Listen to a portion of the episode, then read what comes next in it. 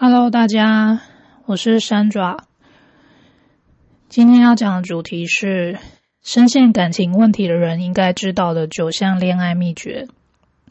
这个主题其实我写成文章啦，但是我发现我的文章蛮大一篇的，然后现在的人因为比较不喜欢阅读很长的文字，所以我就把它更新到 Podcast，因为想说也很久没有更新了，对。因为我就是那种我需要有事情有主题，我才有办法讲跟有办法弄成影片的人。就是呢，某一天我在 FB 的涂鸦墙上出现，看到了一段话了。他说呢，每个女人都是一个天使，当她爱上一个人的时候，她就会折断翅膀来到人间。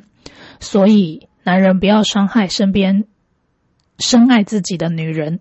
因为他已经没有翅膀再飞回天堂，我呢也曾经是一个傻傻折断翅膀的人，而且我花了非常多的时间去适应没有翅膀的人生。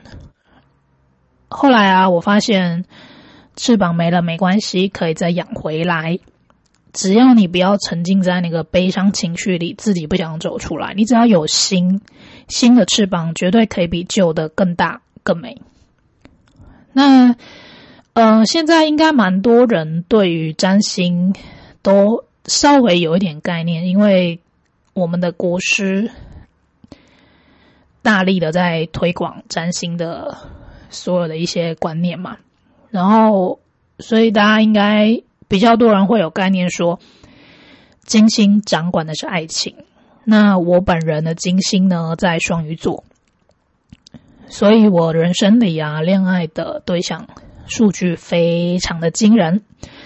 通常以外形来看呢，看过我的人应该会知道，说像我这样同样外形的人呢，应该理论上恋爱数字的数据有三分之一，应该就非常了不起。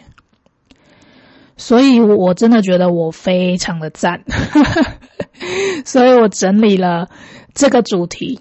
九个恋爱秘诀，从我的经验去分享，然后每一段经验会有几个恋爱秘诀分享给大家。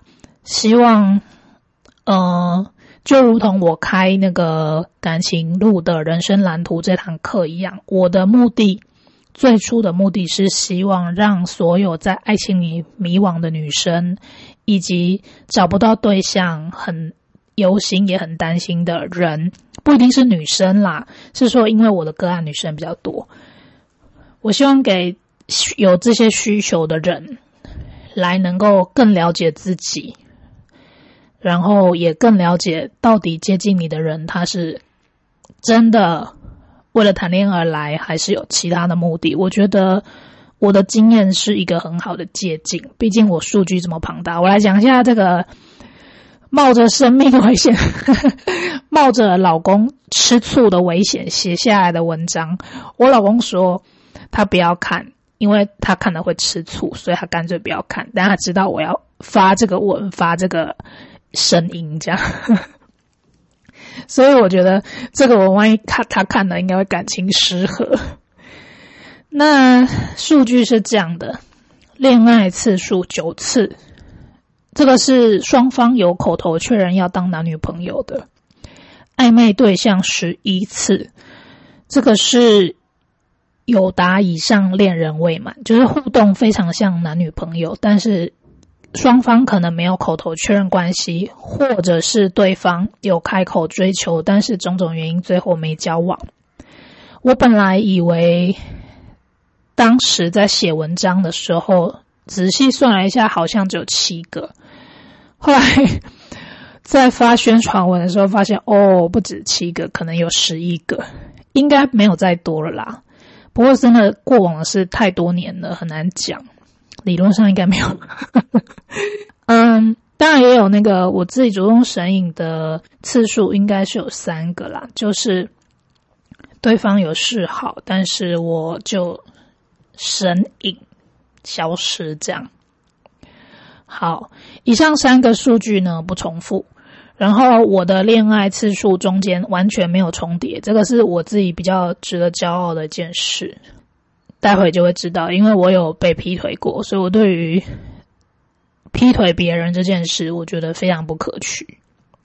当然，如果你想劈腿，那是你的选择嘛。但是至少我自己受过这样的伤害，我不会把这样的行为加注在让别的人受伤的这种上面。我觉得啊，有这些数据，除了因为我的金星在双鱼很浪漫之外呢，主要是因为我很早就知道我的外形不是那种美丽的那种款式了。然后再加上我念设计，以及我出社会之后。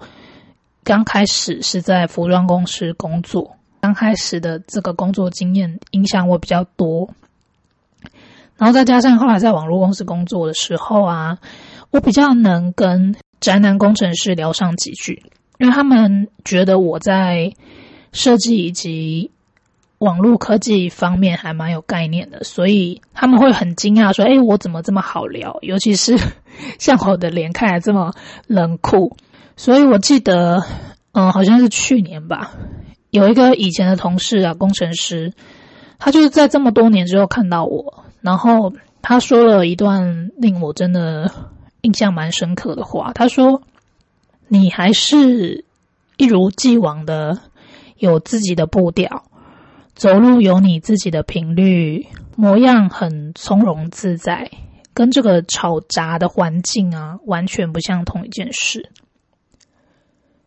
大家知道，在我这种中等美女的身上，这应该算是很好的赞美吧。但是说真的啦，我也是人，我常常也会不记得别人对我有这样好的评价。更多的时候啊，我其实是嫌弃自己胸太平、屁太大、鼻太短、脸太扁。为什么呢？因为 呃，念书的时候啊。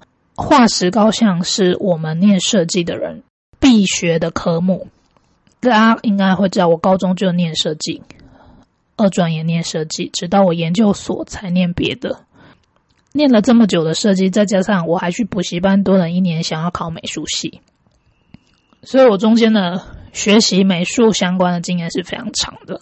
所以对于这种审美的东西，我会用非常严谨，呃，或是严苛。苛刻的角度在看自己，我觉得幸好我有这么多恋爱经验，可以弥补我用这些苛刻的角度看自己的这个问题。我觉得还蛮庆幸的啦。所以当时我其实并没有担心过说我会找不到男朋友这种事情，因为我觉得我的专业技能很好，我在这个方面有非常自信的角度。我相信自信也会是一个。让人觉得你很迷人的一种特质。唯一不行的就是我几乎前期的每一段恋情都非常小说，对恋情都很像小说。如果撇除念书的时候、打工的时候遇到那些暧昧对象，呃，第一段恋情呢？我一九九八年的恋爱模式就是爱情是一切。我今天说的恋爱的经验中间，我会夹杂恋爱秘诀，总共有九个。所以你们听到恋爱秘诀的时候，就记得把它写起来，因为其实我觉得大家都用得到，还蛮重要的。第一段恋情的时候呢，是爱情小说等级的。凡是讲到爱情小说等级呢，就是。我在那个感情路的人生蓝图这堂课上，我会讲，我就不细节赘述，因为太冗长了。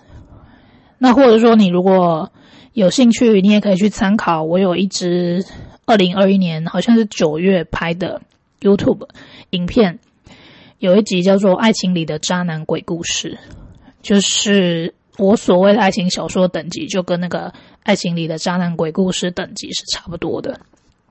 所以，这个经验呢，我的第一个爱情秘诀一，就是把女友说的很糟的男人，跟在办公室成天鬼叫要离职的人一样。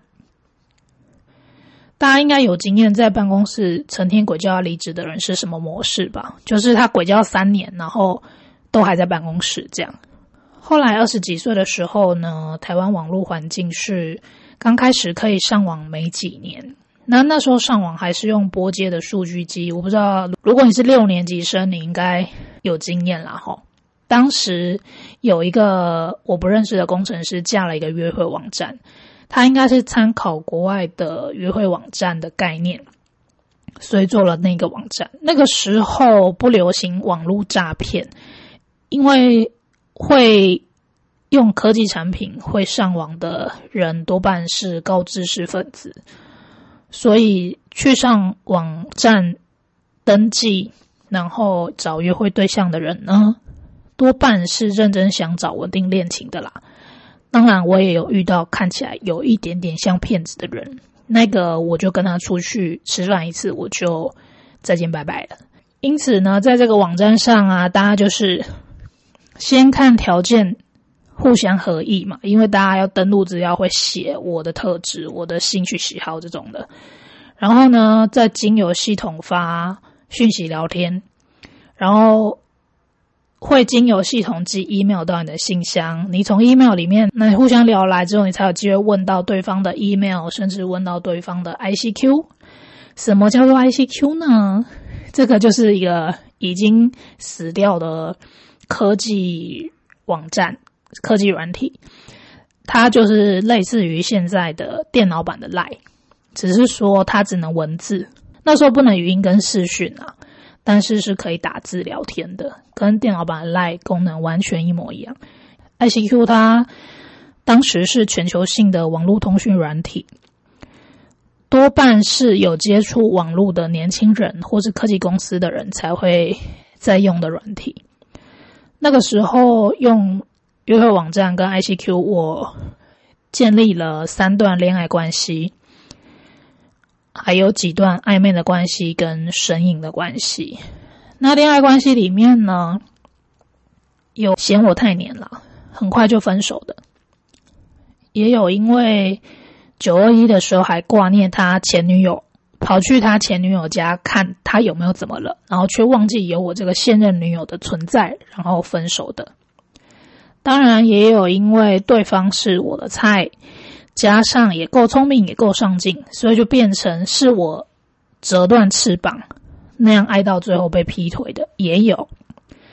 还有一个男生呢，为了我搬出他住在天母地区精华地段的家，租在一个离我家很近，当时还会淹水的细致的房子，只为了呢下班可以。早点看到我，带我去吃饭散心。嗯，现在想想，他应该是前三名对我呵会呵护备至的人之一啦。但是大家也知道，年轻的时候总是会对于外形跟经济能力有一个奇怪的自我限制。当时的我也是这样的。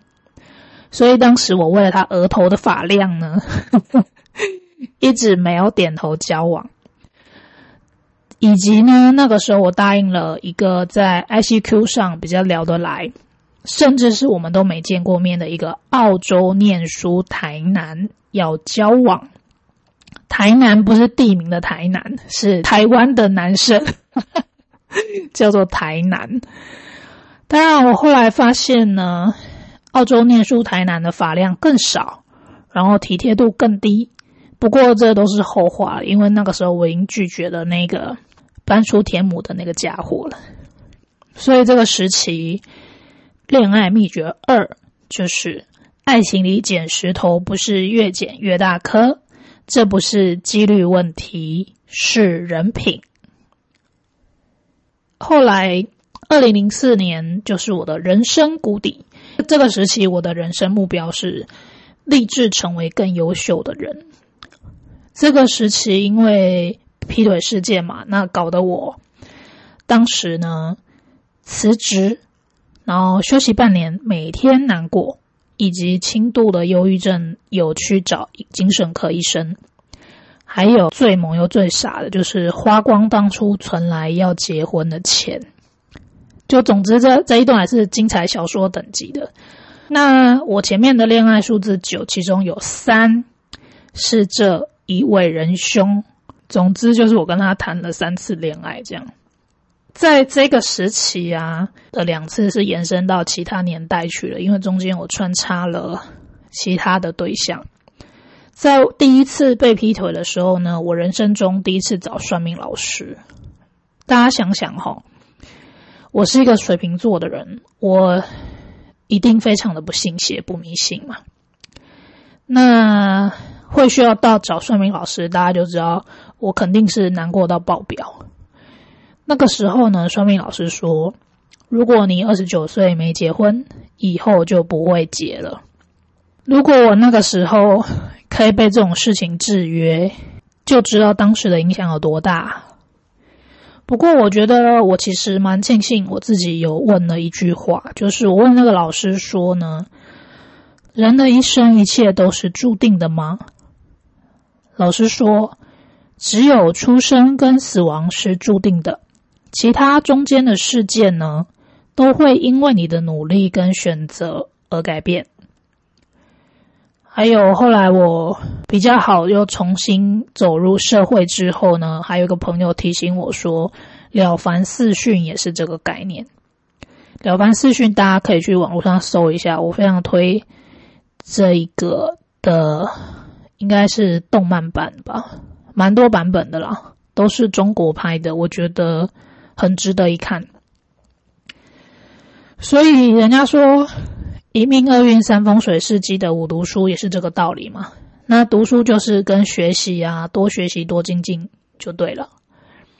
这些概念呢，也就是影响我后来更坚定、更坚定想要往上念书的心。我本来呢就有想要往上念，但是我不认真，因为那时候我每个月呢多半都是在约会。没有在约会，我一定就跟其他的呃女性友人约出去，各种吃喝玩乐、看表演、看展览都有啦。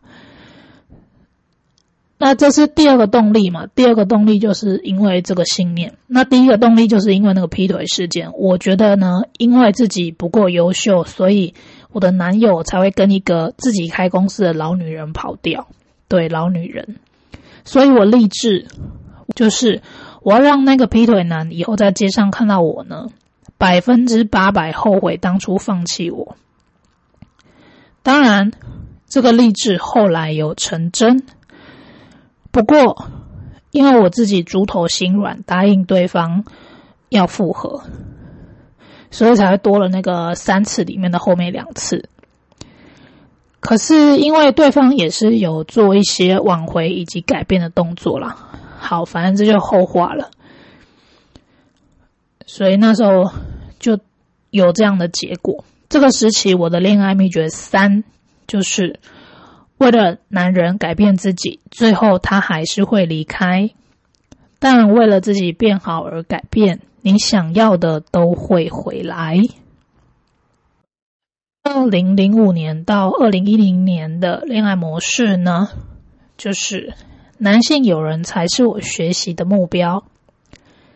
在这个大事件沉淀之后啊，因为我怕自己嫁不出去嘛，因为大家记得我前面讲的二十九岁嘛。然后大家想想，如果超过二十九岁、三十岁，我那时候就觉得哇，三十岁应该年老色衰了嘛。所以那时候我后来的工作啊，认识了一个有点油，而且完全不是我的菜的，而且年纪稍长的男人。什么叫有点油？就是他是业务工作，业务老鸟啦。我以前蛮讨厌做业务的人。嗯，我相信这是个人偏见啦。但总之，那个人真的是因为是业务又是老鸟，所以就真的有点油，不是洗不干净的那种油了哈。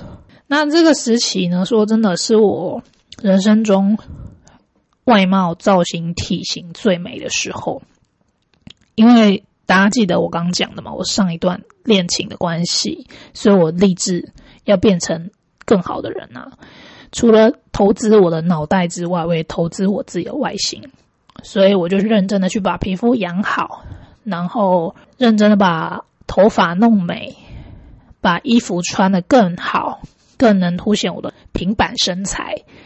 所以总之看起来，我个人觉得应该是我人生中最好的时候。再加上那时候工作蛮长一段时间，所以工作的薪资也不少，但我就会把这些钱全部花光，用在改变自己的外在跟脑袋上面。不过呢，那个有点油的男人，最终因为我不是跟他一样的基督徒，所以他跟我说分手。然后他继续在他数十封要求别人介绍女友的回信里呢，挑选他认为是神的旨意所介绍给他的女人。他在要求别人介绍女友的这个行为的时候，还在跟我交往呢。因为这一段荒谬的经验，我差不多也把结婚这件事情豁出去了。因为那个时候我好像也超过二十九岁。那时候我就秉持着，反正我人见人爱嘛，我一直谈恋爱到老也很浪漫呐。所以这个时期，我差不多累积了一些自己感情的地图脉络。渐渐的呢，我就树立更多闯关者的关卡，来阻止不太适合我的人。那恋爱秘诀四呢，就是爱情里设立关卡，不委屈。有助于找到更好的人，前提是自己条件要先弄好来。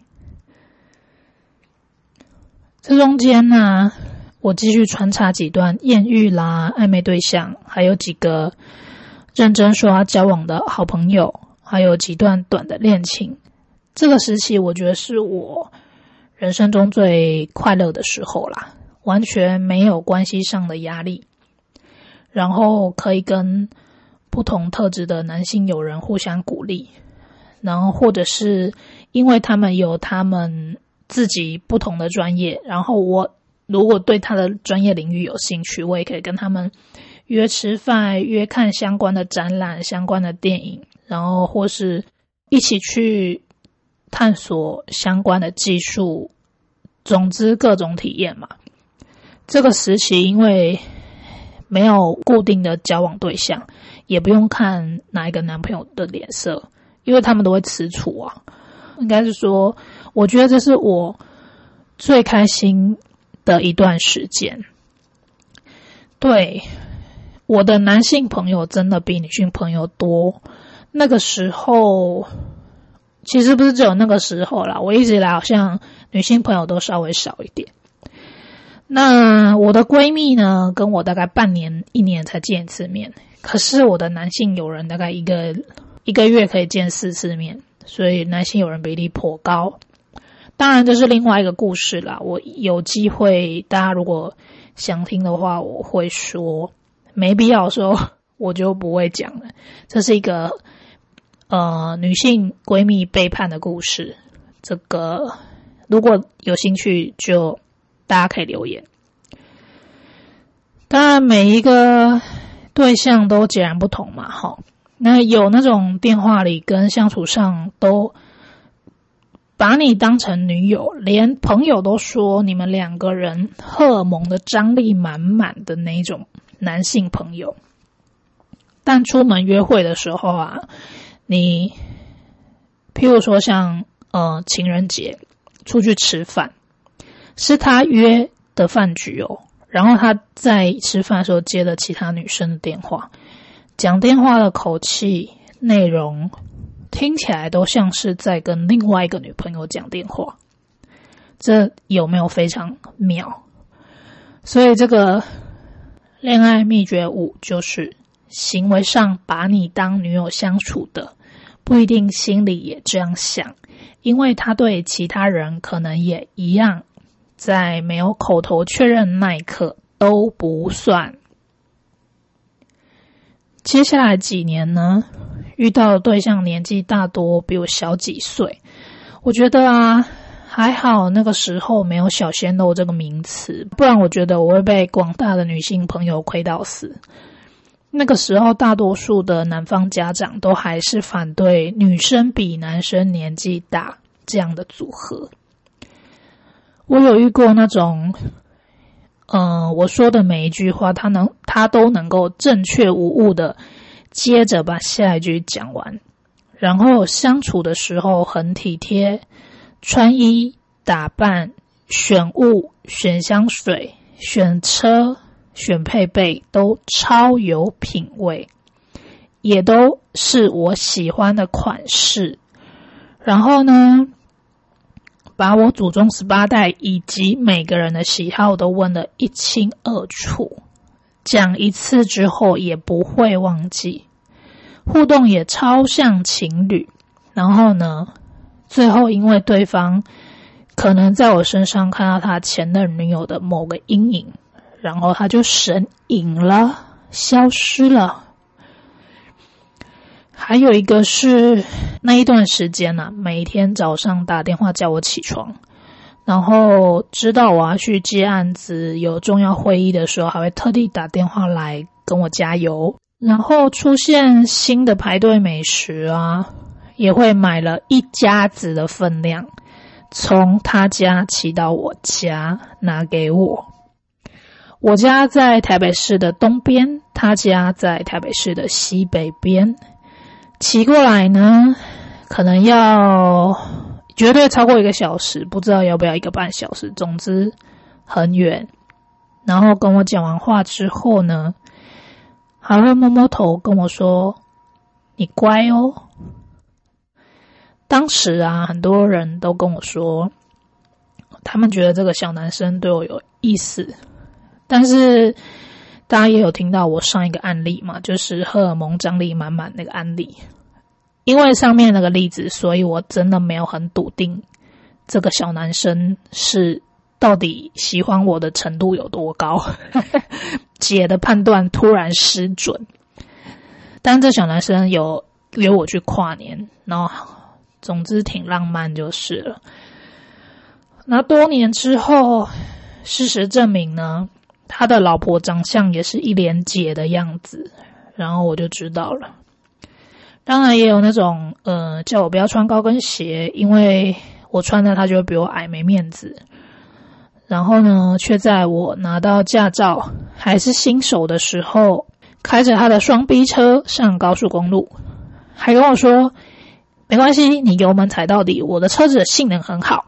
还说技术呢，万一不好撞到别的车需要修理，他会吸收。就是这种属于政治人物求事情。的助手这种谜样人物，这中间当然也穿插了两个前任，时不时的出现一下。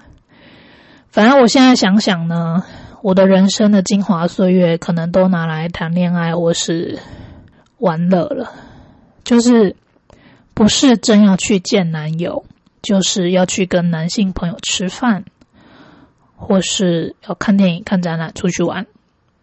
就是我三十二岁到三十五岁之间呢，已经完全不想要结婚了。当时我抱着一辈子只谈恋爱的清醒情怀，清醒哦。这个时候的恋爱秘诀六，就是前男友是很烦的生物，除了只会旧事重提，无法让你认识更好的新男人，而且他们还会吃醋。后来有一个个性忠厚老实的妈宝，车子不会开，游泳也不会。这两件事是我认为个人偏见认为男人必须要会的两件事了。会开车才有办法带我出去玩嘛？那会游泳不是要问他什么妈妈跟我掉下去这种蠢问题，是会游泳。我万一真的要干嘛的时候，我掉到水里，他可以救我。他也对我很好，但是我后来发现自己还是比较喜欢聪明以及有能力的男人啊。对于一下班就回家，然后每一件事情都没看过、没听过，所以我就变成在需要讲浪漫电话的时候，永远都在做名词解释的老师。我就有点无法，因为我觉得我都已经。迈入三字头了嘛？那怎么还在浪费青春呢？等他都会的时候，我是不是已经老了？以及加上那时候我白天在接案子，晚上在念硕士班，有非常多的报告要写，然后当然我还有写论文的压力，所以非常非常的忙，就比较少时间陪他。然后后来某一个前任还一直来烦，所以我恋爱史上第一次。主动提分手，对，第一次，就是直到这个时间点，这个时候，我才参透自己在感情里要什么，不要什么。原来知道自己要什么还蛮重要的。原来关系里啊，不是一直配合就会有好的结果。这个知道加做到，很多人都只有前半段知道，但是都做不到。很多人因为习惯，所以舍不得分开。我觉得，虽然我花了这么多年，但总是学会了，我觉得很了不起。所以我真的很鼓励大家多谈恋爱。但是要避开恐怖情人，而且不要太快结婚。后来呢，当我投入友善动物职工培训的时候，那时候我已经视婚姻为无物，视爱情为累赘的时候，认识了几个非常有爱心的男同学。我想说，看了一下大家的年龄嘛，我的年纪算大姐姐。大概就是上完培训之后，就会各自到自己认领的演讲场合，应该不会有什么其他的交集。那没想到，因为大家会互相推荐有什么新的讲座，一起去参加。根据以往的经验啦，一个团体里只要有美女，像我这种中等美女又高个子啊，我就是很被排斥的那一种。像联谊团康的经验也是这样。然后以前矮个子的同事啊。跟我走在一起的时候，他都会说叫我跟他保持一公尺的安全距离，也是一样的经验呐。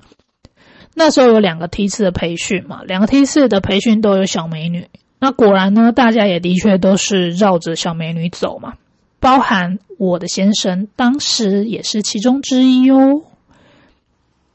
这个时候，我的恋爱秘诀就是恋爱秘诀七。矮个子男人的自尊比吴尊更强大，也比吴尊更遥不可及。吴尊就是，如果我睡着醒来看到那张脸，我就会立马心情好的代表。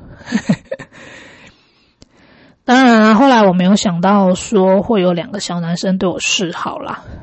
那他们。比起过往那些年纪大、能力好的男生，照顾我真的是更细微、更贴心。那细节不赘述。总之呢，其中一个就变成我现在的先生。但当时我们互相不是对方的菜，也都互相讨厌对方的特质，也都刚好已经不想要结婚。反而呢，是因为想要弄一个宣导友善动物的展览，一起共事，所以衍生出后面的。恋情这样，所以恋爱秘诀八：把重点放在自己想要的目标，且去执行，不放在缺乏的东西上，缺乏的东西自动就会出现。当然啦，我不否认结婚之后我不适应了非常多年，我承认我每年都有想离婚的念头。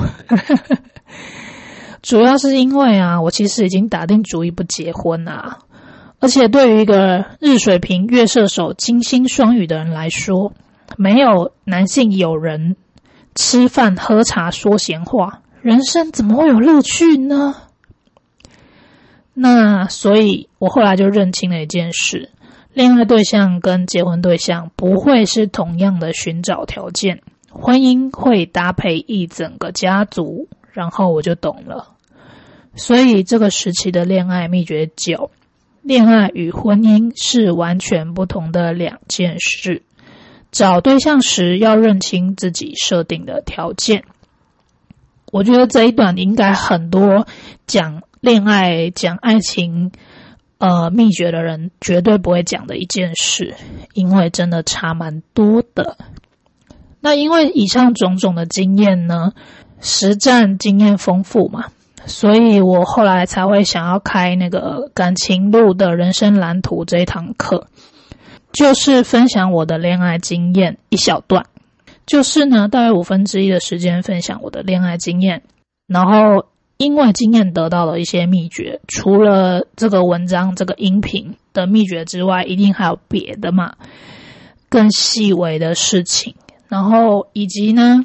因为后来我已经进入身心灵的领域学习，所以我有用上一些身心灵相关的方法，用自己的守护天使去许愿，找自己想要找的特质的人。的确，我老公的特质跟我当初许愿的特质是非常相近的。不过呢，我一定也有疏漏，所以我也会在课堂上告诉大家疏漏的点是什么，一定要记得写上去。那这个守护天使是怎么回事呢？就是其实 Orasoma 的系统里面呢，呃，它有一个系统是七十二天使，在你出生的时间会有三个守护天使，你专属的守护天使。所以这堂课你们必须要给我你们精准的出生时间，只能误差二十分钟，因为每二十分钟会轮值一个天使。那当然了，这个天使绝对不会是原本是拿来那个找恋爱对象的嘛。这个天使其实是用来对照、了解、认识自己用的，就是有点像是理解自己的人生功课。只是呢，因为是专属的天使，也可以拿来许下关于基于光与爱的原则下的正向愿望。所以我把它拿来这样运用，因为我相信任何的学习运用在自己生活里是最有感的。所以我这堂课我会用在研究所学到的理性分析，以及一些身心灵相关的情绪分析，然后还有教你怎么样连接你出生的时候的天使，无时无刻。只要你有需求，不一定是恋爱需求，任何的人生目标，任何的小事，任何的大事，都可以连接天使来做许愿。所以有机会的话，我们就课堂上相见。那如果没机会也没关系，也欢迎你们订阅我的频道，然后分享给有需要的朋友。拜拜。